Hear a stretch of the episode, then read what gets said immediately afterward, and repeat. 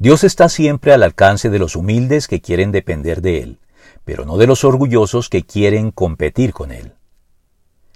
En estricto rigor, y con mayor razón a partir de la caída en pecado de nuestros primeros padres, Adán y Eva,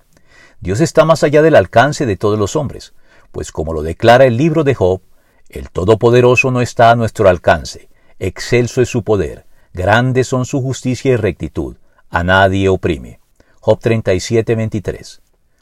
Sin embargo, él ha tomado la decisión soberana de darse a conocer a los hombres y ponerse a su alcance por medio de la revelación particular que hace de sí mismo a través del registro inspirado de los hechos y doctrinas contenidos en la Biblia, su palabra escrita, y de la persona de Jesucristo, su palabra hecha hombre. Pero este alcance no es irrestricto, es decir, que no es algo que esté disponible para todos los hombres sin condición alguna sino únicamente para quienes lo buscan con la actitud correcta.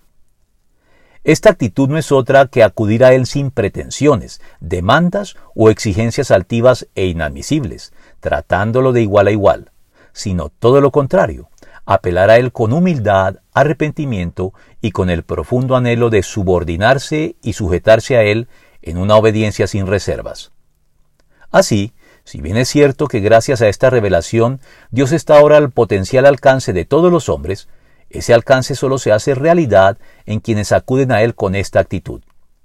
Los demás verán repetidamente frustrados sus intentos de alcanzar a Dios y tener acceso confiado a su presencia hasta tanto no abandonen sus presunciones de autonomía y las maneras en que justifican sus acciones sin reconocer sus pecados, procediendo al arrepentimiento y la confesión del caso.